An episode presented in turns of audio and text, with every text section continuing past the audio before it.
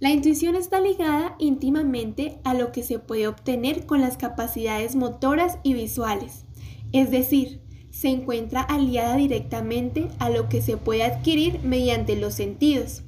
Es por ello que se asocia en gran parte a las experiencias que se toman del medio, como el comparar lo que muestra el problema con lo que se da en la vida real. Lo anterior muestra la importancia que tiene este proceso, pues el indicar solo lo formal quita mucho desde lo que se partió en un inicio y las primeras percepciones indicadas. Asimismo, Lucin explicaba que este tratamiento intuitivo había constituido uno de los ejes fundamentales para la formación matemática.